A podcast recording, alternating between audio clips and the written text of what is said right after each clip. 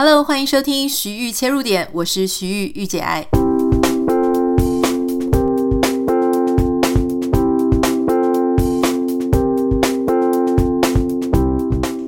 Hello，欢迎你收听今天的节目。不太知道这个农历过年你过得怎么样哦？因为其实像往年，很多人都会利用这个农历过年的长假，可能出国去滑雪啦，或是去欧美旅行。但是因为疫情的关系，所以很多人的这个习惯都改变了。可是有那么长的假期，那该怎么办呢？哈，呃，当然有一些人还是在台湾的话呢，可能就是去离岛，或是说在其他县市走动。那有一些人因为家里的人口比较多，所以他可能要在家里做很多很多准备的事。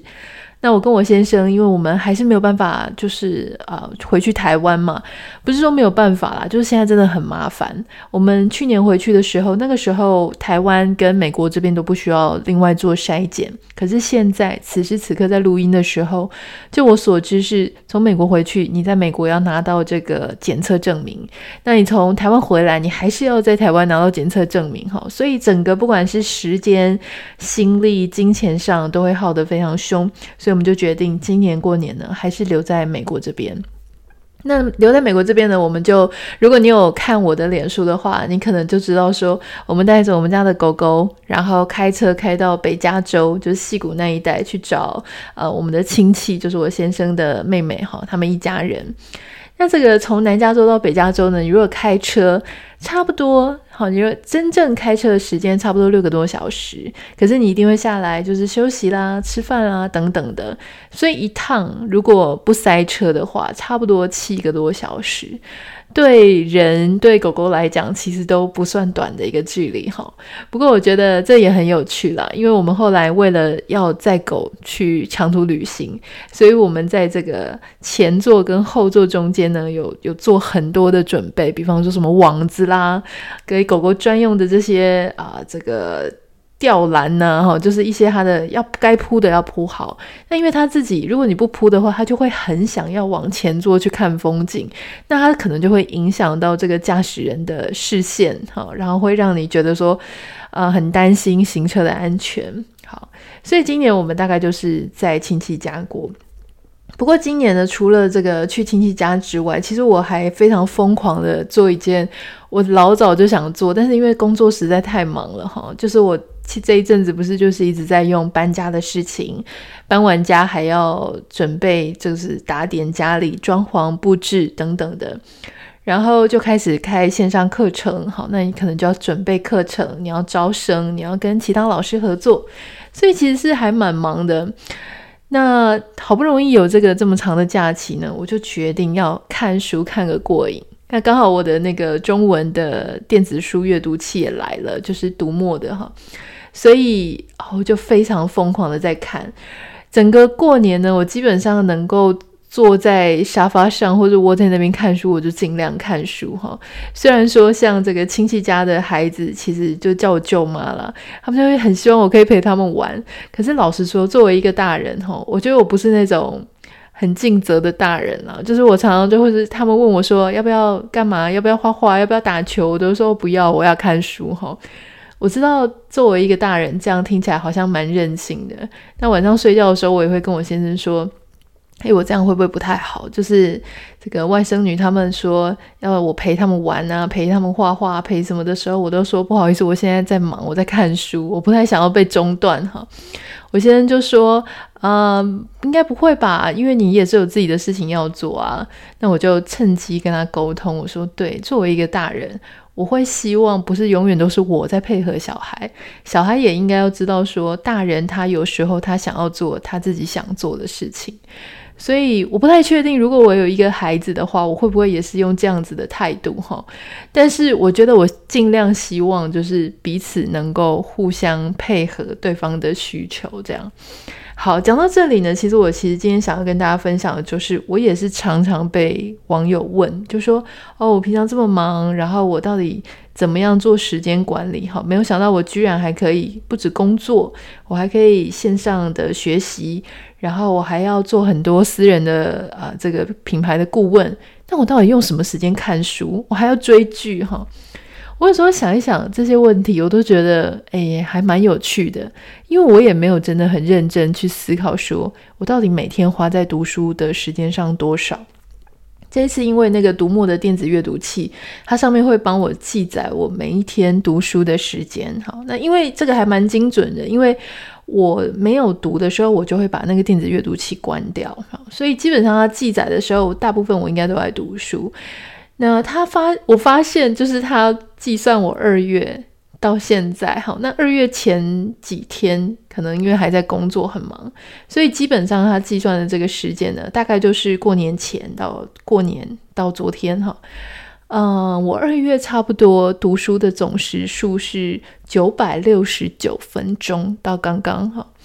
九百六十九分钟到底长不长呢？差不多有时间的时候，我大概就是会泡两到三个小时在看书。好，那有时候是因为一整天都没有时间，可能就是只能读二十分钟啊、三十分钟等等的。那我想，这个或许跟大家比起来，也许算是一个比较长的时间。好，那当然，这个不是每个人都需要花那么长的时间了，因为每个人大家有自己的不同的工作的形态啊，哈，可能不会像我一样那么自由，每天都待在家里。不过，我今天也很想要跟大家分享，就是说我对于读书的习惯和我自己怎么读书的一个做法。好，你可以听听看，不一定要学习，因为每个人的时间。整理时间管理的方式不太一样，每个人的工作也不太一样。那也可能因为我没有小朋友，没有小孩，所以我的时间呢，呃，只要我愿意，好，我大概都可以尽量的去把它挪做我自己想要做的事情。在时间管理上，其实我平常每天读书的时间大概就是早上起床，哈。然后我就会喝咖啡啦，吃个 yogurt 等等的。我早上起来，我大概多半都会读四十分钟到六十分钟的书。那这个书要看什么呢？其实我我没有固定诶，我自己的阅读习惯是，我一次可能会开很多本不同的书，好，所以我不太像是人家有一些人，他可能开了一本，他就会从头读到尾。然后再去看下一本，好，或者说他可能也没有从头读到尾。我觉得现在要从头看完一本书非常的困难，哈，尤其对我来说，因为我并不是一个喜欢读小说的人，应该说我也读小说，可是我没有非常喜欢读小说，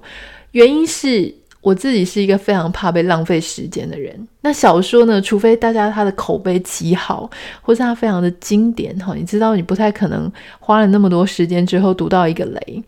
可是即使是那种风评很好的小说，有时候读到一半，或是读到最后的时候，你才发现说，诶，这个收尾收得很没有逻辑，或者你说这个收尾收得真的不好，很烂尾，你就会觉得说，哦，好讨厌哦，怎么会这个样子？所以通常如果读小说或是看这看剧是一样的心情，我都会先去读那个评语，好，看 IMDB 几分啦。读书的话就会看一下 Goodreads 几分哈。那如果他真的评价很好，我才会去读小说。我自己比较喜欢读那种非虚构的，就是一般的社会科学啦、经济学类的那种书，因为那个书呢，其实它很好。读到一半就放下，而且如果你当时会买，你一定是受到这个主题的吸引。也许你也试读了一下，或是你会去看这个作家他的背景，好，他是什么学校毕业的，他在哪里任教，他做了什么事情，好。那通常你会先对他的背景有所了解之后，你会判断说比较不会踩雷，即使。即使他的文字哈，就是整本书里面的能看的部分就是那么一些啊，不是整本书都觉得很值得看。他想要讲的概念呢，可能你在前三章就看完了，你还是会有所收获啊。所以我我的想法就是说，如果是在看这种非虚构的这种非常写实的社会科学、经济学类的书，你只要得到你想得到的就够了。好，我不会说我花了两百块、三百块、四百块。我就希望说他整本都哦超级精彩的精彩绝伦，我可能对他没有那么高的期待，我就不会那么容易受伤害哈。所以这是我自己的想法了。所以我自己其实时间上的调配呢，基本上早上起床的时候会看书，然后因为我一看就会一直很入迷的看下去，所以如果需要工作的话呢，那白天其他的时间我就会先不看。一直到晚上洗完澡要睡觉之前，我会再看一下书。那如果是这个周末呢，或是长假的时候，那我就是无时无刻的都大概都在看书。我现在真的越来越少看实体书了，因为实体书对住在国外来说非常的麻烦。然后第二个是家里真的没有那么多的空间去放，所以你知道现在。我已经非常习惯看电子书了，所以如果有一些书它居然没有出电子版的时候，我就会很诧异。我想说，为什么？啊，为什么就是这么方便的事情，你为什么不做？而且对作家来讲，他不费工啊，你知道吗？你就是在这个出版合约的时候，呃，因为现在大部分出版社他都会附一条，就是说你这个要不要出成电子版，那版税是多少啊？那电子版的版税其实又远比。这个实体书的版税还要高，所以我我觉得他几乎是没有理由不去做成电子版。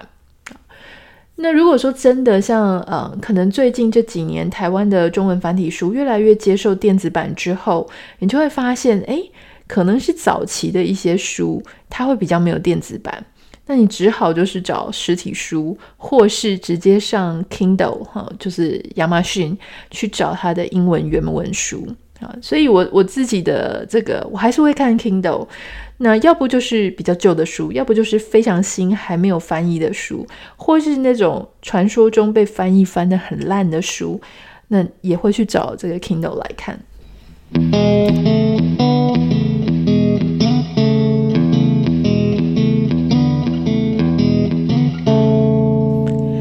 有提到，就是说我不管是看剧或者看书，我会习惯去看一下书评啊。嗯，其实关于就是书评这件事情，我其实有一些事情很想跟大家分享哈。就是说我虽然会看书评，可是我其实心态，你在看书评的时候，我觉得大家要建立一个心态哈。我发现呢，其实书评跟这个影集的评论，它的逻辑上是有一点不太一样的哈。因为，比方说我们在看电影的时候，然后我们给它几颗星，哈，可能可能 IMDB 你会给它到零到十颗星，所以你大概可以知道说，OK，因为它上面的打分数的人非常的多嘛，常常都是成千上万的，所以如果它被评为七颗星、六颗星，好，或是八颗星、九颗星的时候，你大概可以判断说这个剧到底好不好看。那通常好看的剧呢，基本上它的星星通常都会蛮高的。可是反过来说，星星很高，你以为它一定是好剧吗？其实也不一定哈。所以有时候这个个人的口味还是蛮重的。那说到个人的口味，其实书评上的星星吼，我必须要讲，我觉得书评上的星星呢，你在看的时候，你当然可以作为一个参考。可是书评上的星星，我觉得它更掺杂了非常多很复杂的因素。好，比方说今天呃，像我自己，我自己在看书的时候，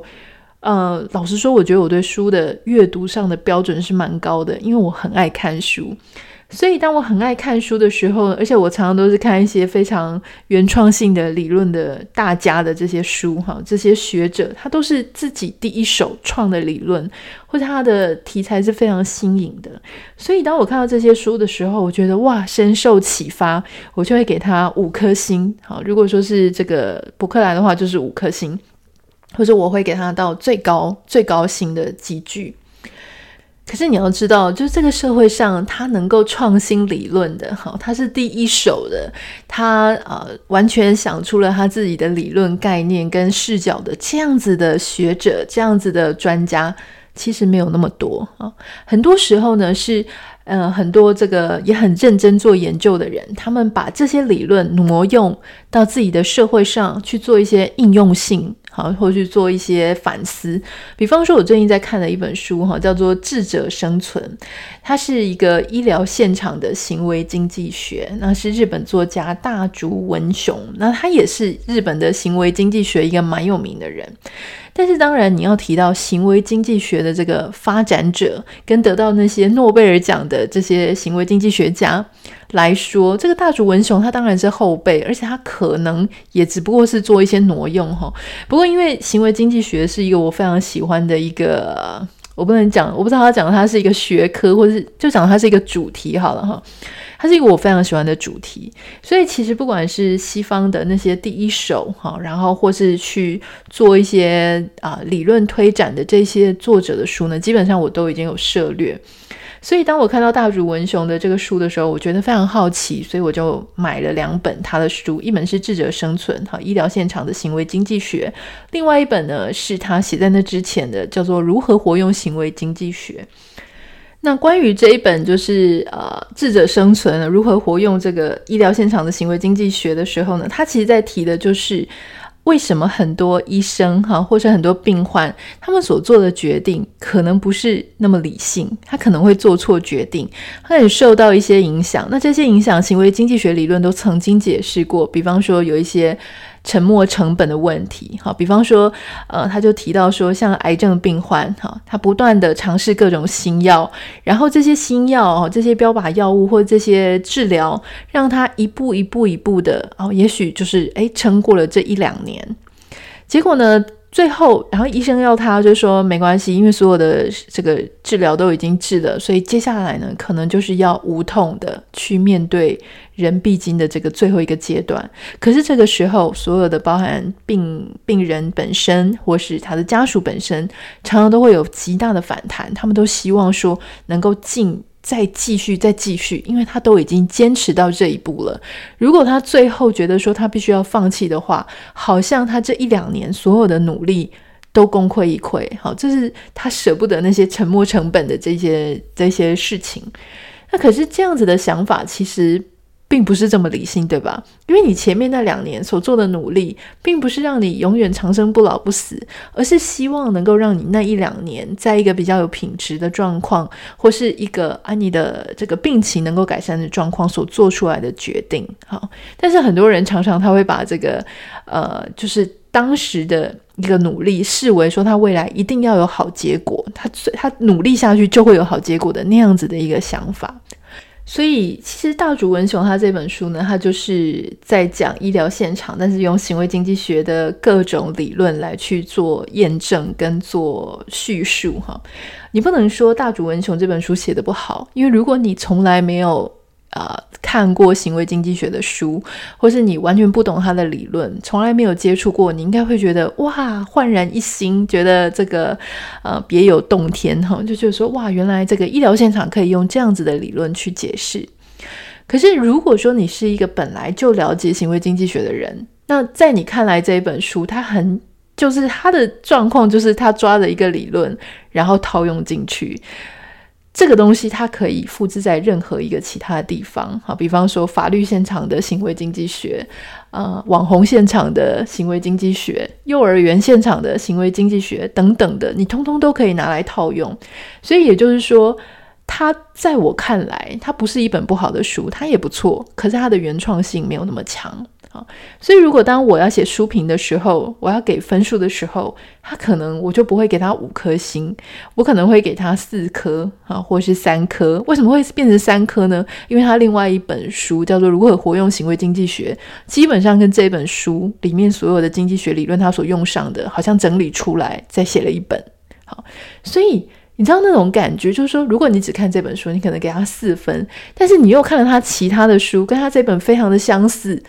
你对他期待很大，可是发现，诶，原来就是这个样子，那可能就会影响到你给这两本书的分数。好，所以其实每一个在做书评，我今天想要跟大家分享的就是说，每一个在写书评的人，他都会受到他自己跟这一本书或这个作者或这个主题，他原本所拥有的知识，跟他接下来阅读的这些经验有关。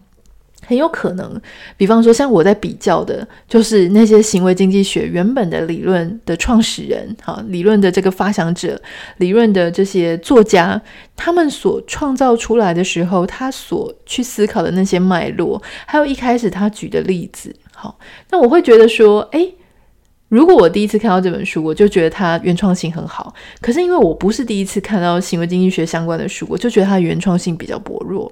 然后因为我又对这个作者多看了他几本书之后，发现啊，他什么都在重复他自己脑子里面的东西的时候，你就会觉得哇，又继续扣分。好，所以这个时候，也许当我们打出去的心是三分或是四分的时候，就会影响到下一个人他给这个书的评价。